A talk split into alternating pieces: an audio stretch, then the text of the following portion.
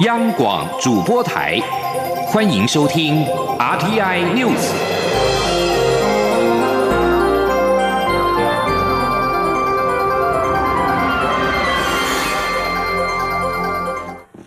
各位好，我是李自立，欢迎收听这一节央广主播台提供给您的 RTI News。新任交通部长王国才今天就职，立即揭示了上任后的八大目标，其中首要就是要落实台铁的改革，确保行车安全；其次，则是打造完善的便捷的交通网，并推动观光业的转型。记者吴丽君的报道。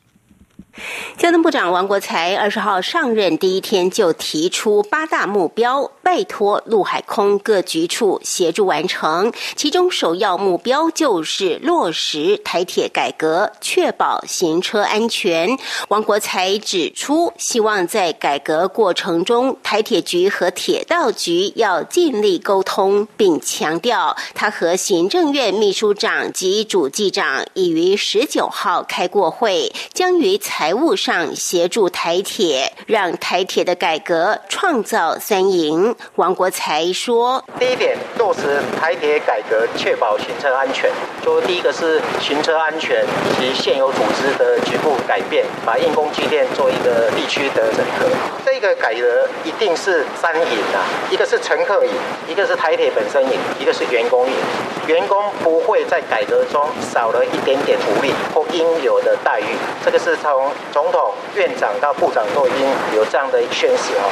至于第二目标，则是建立完善便捷的交通网。包括衔接高快速路网的断点，同时环岛铁路网包括西部高铁、东部快铁都要安全无虞。地方捷运则需在分析上可行的建设才予以协助。第三是如期完成桃园机场建设，强化国门的能量。目前第三航下第三跑道都在进行中，他也拜托民航局及桃园。机场公司二零二六年和二零三零年的完工期程不能再变了。此外，第四目标是推动港务建设，提升国际竞争力。现有国际商港未来发展及建设计划，已对七大商港做出定位，并进行相关建设。请港务公司及航港局务必依时程建设完毕。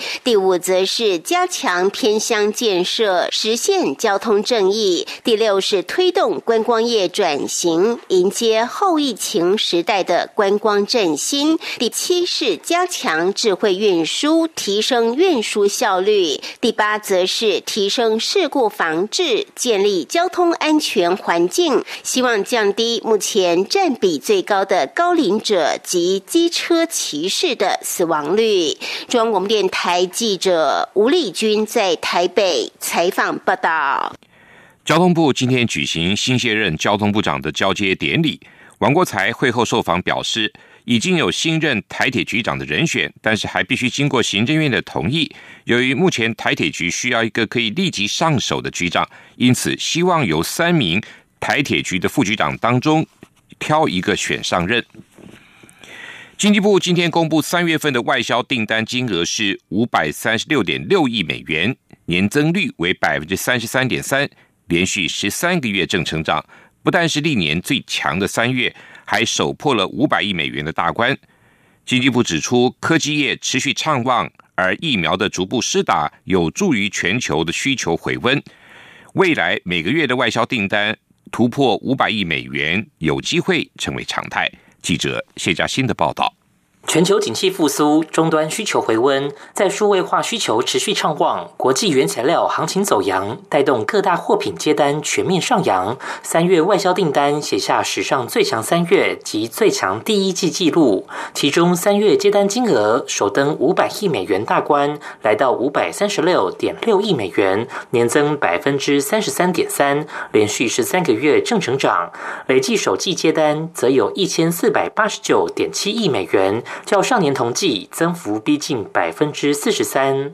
以主要货品来看，七大货品接单全数较上月及上年同月正成长。除了科技业续旺以外，船产更因为需求回温、原物料价格走扬，年增幅都在三到六成之间，表现亮丽。经济部也预期，受惠于数位化需求不间断，科技业将持续畅旺，而疫苗陆续施打，使得疫情渴望获得控制，刺激需求回温，加上国际原材料价格走扬，都将使得船产维持复苏态势。因此，接下来整体外销订单金额每月破五百亿美元规模，渴望成为新常态。经济部统计处处长黄玉玲说：“那就是由于这不管是传统货品或是是我们的科技货品都会有一个比较明显的支撑力道，因此可以维持大概订单金额，不敢说每个月都会有五百亿的，但是基本上的话可能会比较常出现五百亿的状况。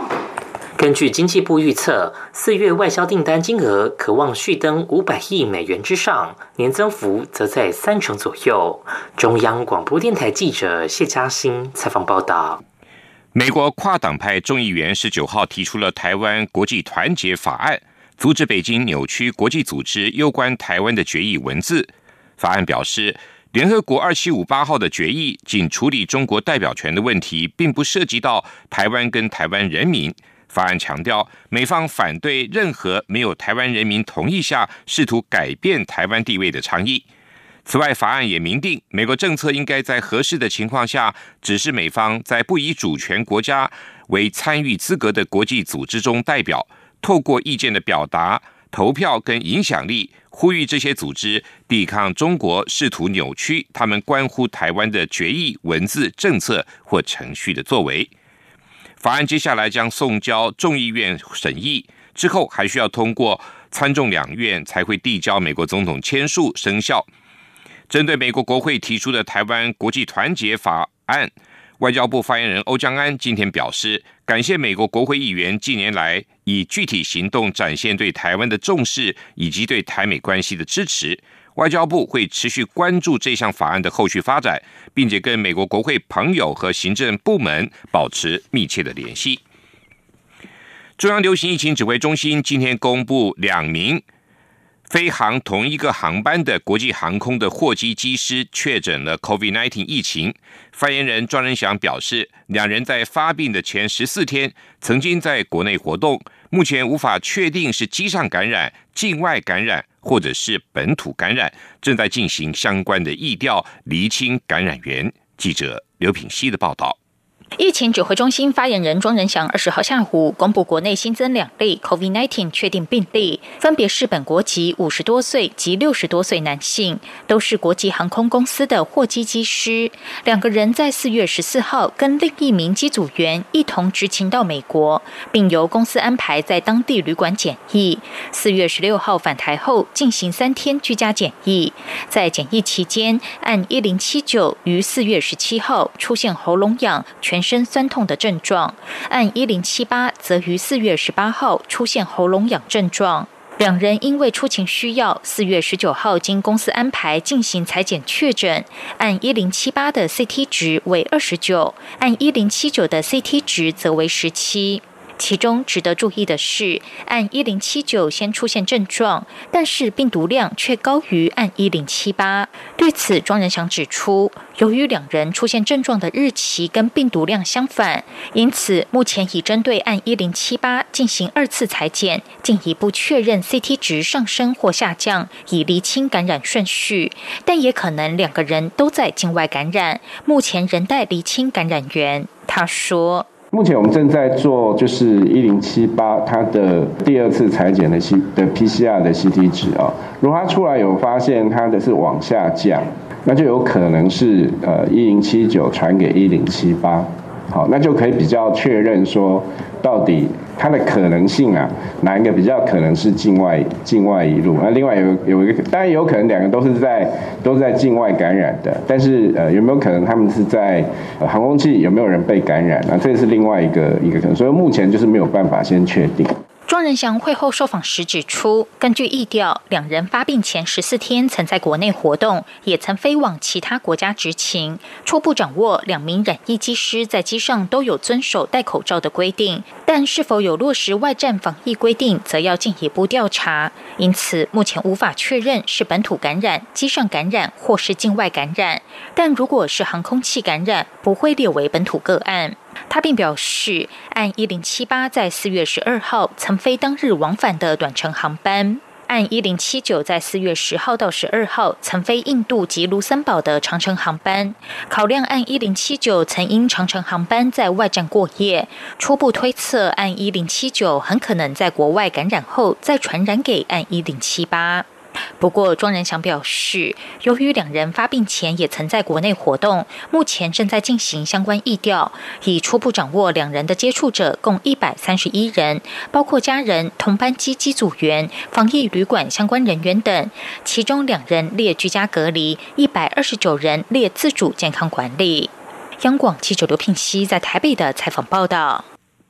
水情仍然吃紧，台湾南部增文水库的集水区在十八号跟昨天十九号出现零星的降雨。水利署虽然启动人工增雨作业，但是两天的累积雨量仅有大约十毫米，再加上相隔约一个月后放水到相通连的乌山头水库的蓄水率，今天跌破百分之十一。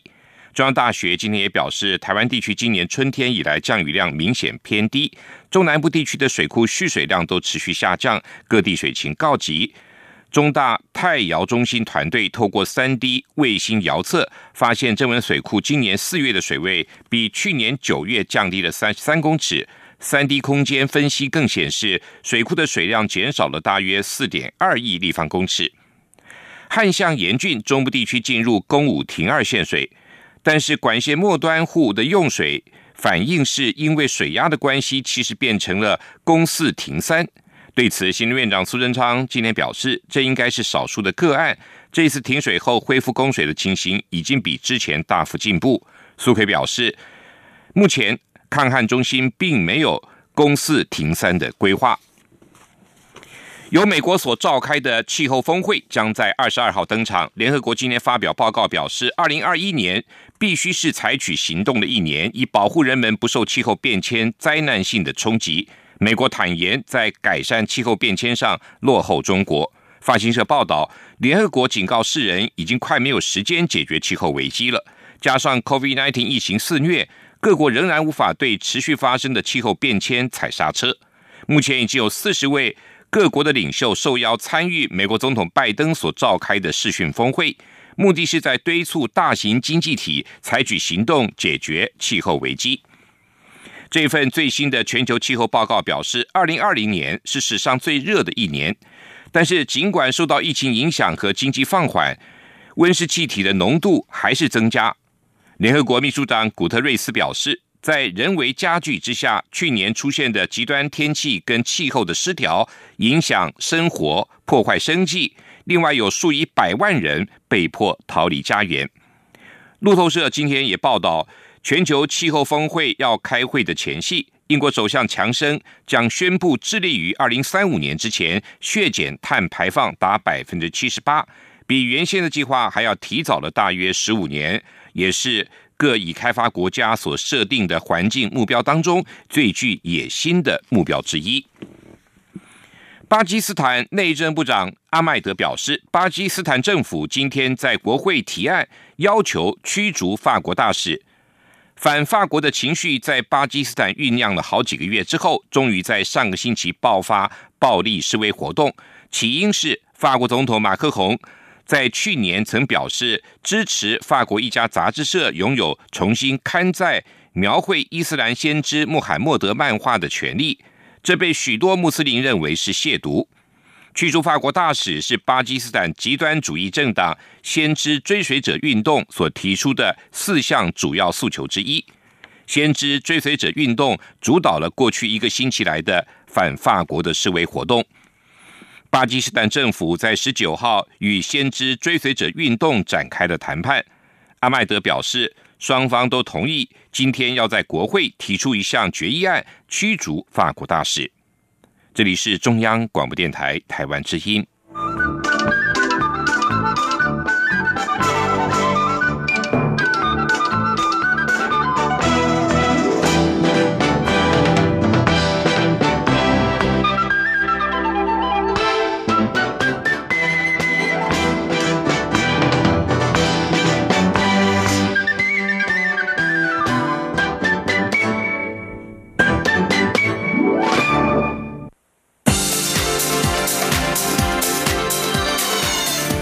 是中央广播电台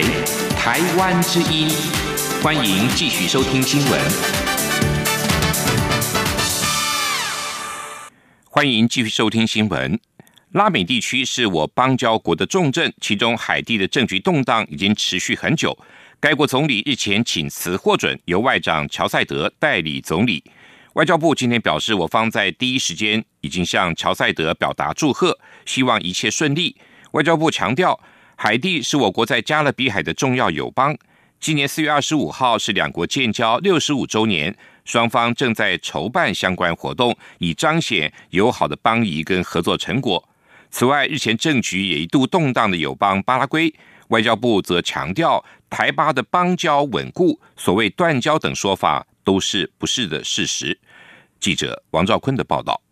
外交部长吴钊燮十三号与友邦海地外长乔塞德视讯通联，就疫情、合作事项等议题深入交换意见。吴钊燮并邀请乔塞德在国际疫情缓和之后来台访问。不料这一场视讯通联后隔天，海地总理朱特塞请辞获准，总统摩伊士任命乔塞德代理总理职务。外交部拉美司司长于大雷说：“本部呢也在第一时间祝贺乔塞德代理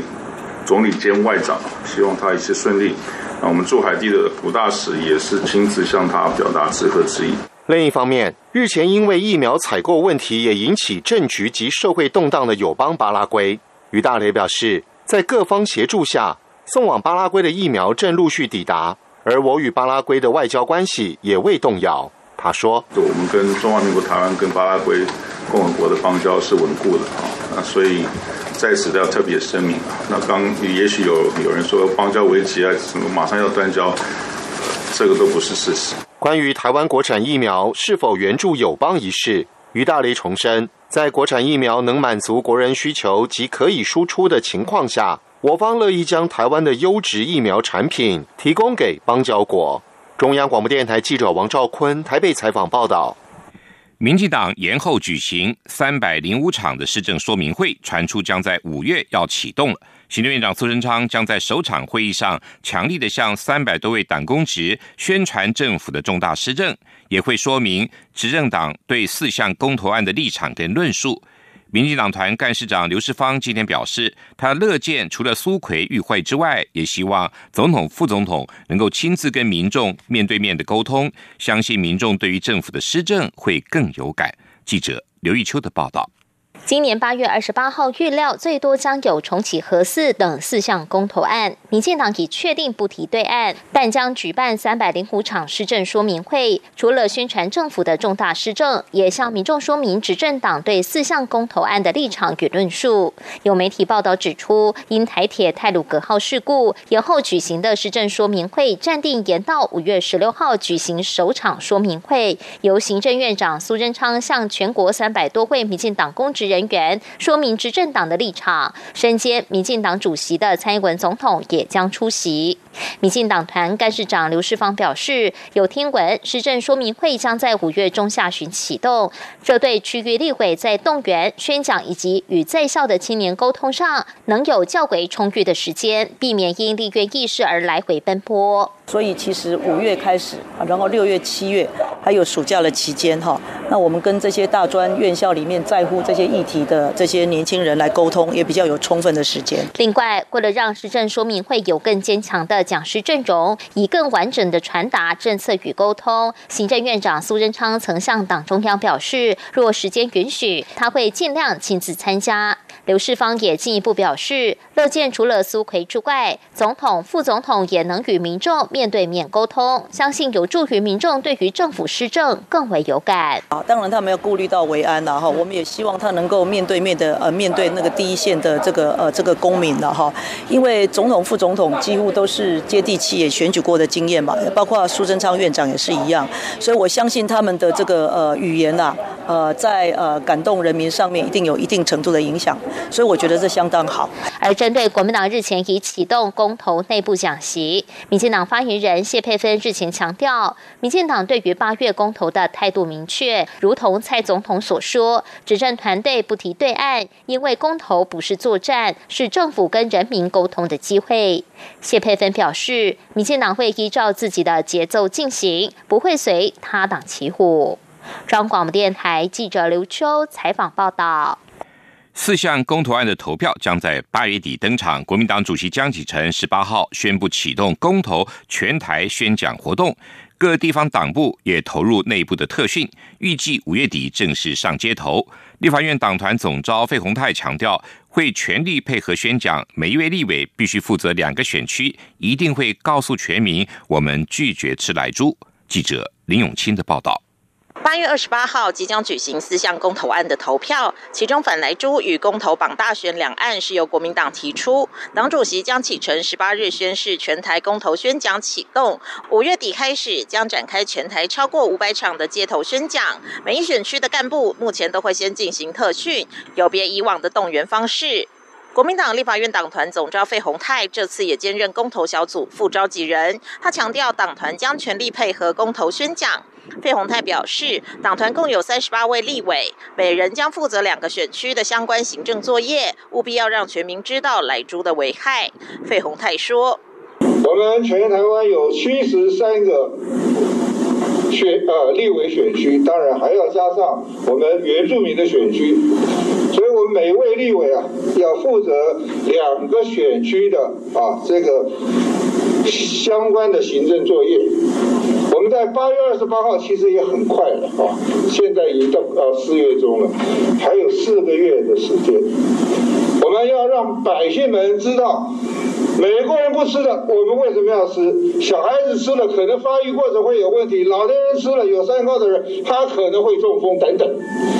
告诉百姓们，们拒绝吃来猪。费鸿泰表示，十六号的党团大会也邀请了公投小组执行长立委林维洲为大家进行专案报告。虽然公投不绑大选要通过十分困难，但党团已经准备好全力配合应战。同时，也是公投案领衔人的林维洲则指出，上街头宣讲能让民众确实接收到民意，效果也会更好。央广记者林永清采访报道。行政院日前通过外国专业人才延揽及雇佣法修正草案，将放宽工作条件、松绑申请永久居留的规定、优化租税跟社会保障权益等。国发会主委龚明鑫今天表示，外国特定专业人才在台湾就业的人数有一千八百八十三人，而目前没有雇主拥有就业金卡的人数已经达到两千四百四十七张，共计四千三百三十人。希望在二零二二年底以前，可以让外国专业人才人数达到一万人。为了全方位的揽才，龚明鑫也提到，目前跨部会已经组成强化海外深耕台湾特别小组，他自己是召集人，宗旨是包括持续积极的延揽、吸引海外人才来台湾，协助排除生活上跟工作上的障碍或者没合工作机会，营造产业友好的深耕环境。紧密的连结国际资金投入台湾。台湾文化创意设计博览会今天揭晓了五件年度最佳文创精品奖作品，其中青年设计师蔡佩伦所创作的《动物星球图鉴》，涵盖了两百一十六种动物的情欲知识，期盼透过各种动物的交配行为跟家庭结构，让人们理解爱的多元性，获得评审团的肯定。记者陈国伟的报道。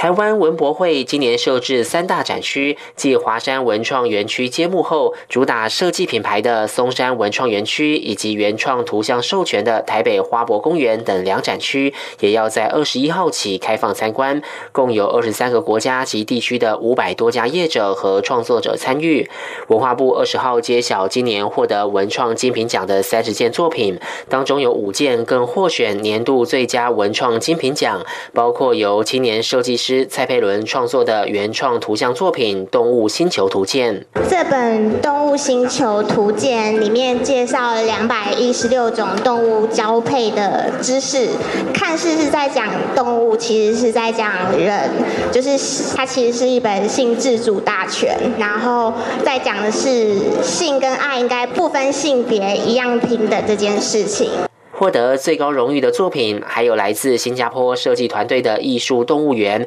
以及具备三合一机能的比例尺，包含六种比例刻度、磁吸卡损与水平量测等功能。文化部次长李进惠表示，文博会今年也与设计电商平台合作打造线上买专区，有超过一万件参展商品可以选购，而国际买家则可进行线上洽商。我们的买家他也可以直接在我们的线上做采购以外，还特别开辟了一个 Film Studio，就是一种线上洽谈的一个模式。就除了只有看到冷冰冰的图像哈跟商品之外，其实还有找了专业的摄影团队翻译，类似现场的一种展演的一个方式，来跟国外的买家哈有所接触。台湾设计研究院则提到，这次在花博公园珍宴馆将集结许多图像原创和插画的超人气角色，而且不少插画家都选择在文博会将新品首度亮相。三大展区将共同展出到四月二十五号，详情可上台湾文博会的网站查询。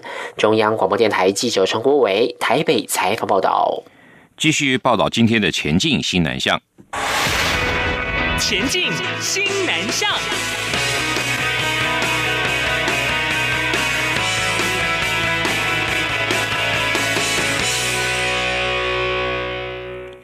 东南亚学华语的热潮不因为疫情而衰退。佛光大学日前在菲律宾为上班族开办了线上华语课程，有些学员就在下班之后，赶在宵禁前回家的公车上，透过视讯跟老师们互动，练习说华语，学习力高昂。记者陈国伟的报道。佛光大学南向办公室获得教育部年度计划案补助，原本要到菲律宾和缅甸展开海外拓点行销，但都因疫情而无法成行。佛光大学南向办公室主任陈尚茂说：“带我们佛大的老师过去那边，也让他们了解一下台湾的高教体系的老师的教学啊，大概是怎么样。那后来因为疫情的关系，没办法。”陈尚茂表示，东南亚国家对中华文化很感兴趣。佛光大学以往曾在当地举办书法、围棋、华语等文化学习课程，所以这次就透过在菲律宾的合作单位，以佛光大学之名开办两期十堂的线上华语课程，约有七十名上班族参加。因为菲律宾其实那时候疫情也很蛮严重的，所以你就会看到有一些人他可能下了班要赶快在宵禁之前回去，然后就在公车上面在那边学中文，然后老师讲一遍还要叫他讲一遍。然后在公车上面又不好意思讲的太大声，就很有意思。但是你可以感受出来，他们其实对学华语是有这样的一个动力的。在缅甸部分，陈尚茂提到，校长杨朝祥曾率团到缅甸华校参访，了解当地学校资源有限，所以决定发起募书行动，借由行动图书馆云水书车寄给缅甸十几所华校共二十箱一千多本书籍以及一些文具，另外也送了两箱上百本书给菲律宾光明大学，期盼在疫情期间给师生们带来更多温暖。中央广播电台记者陈国伟台北采访报道。国发会十九号召开委员会议，审议通过西南向一位合作与产业链发展中长程计划第二期。国发会指出，将会持续深化及优化西南向国家的一位合作，而计划期程自二零二二年到二零二五年，四年的总经费约十六点九亿元。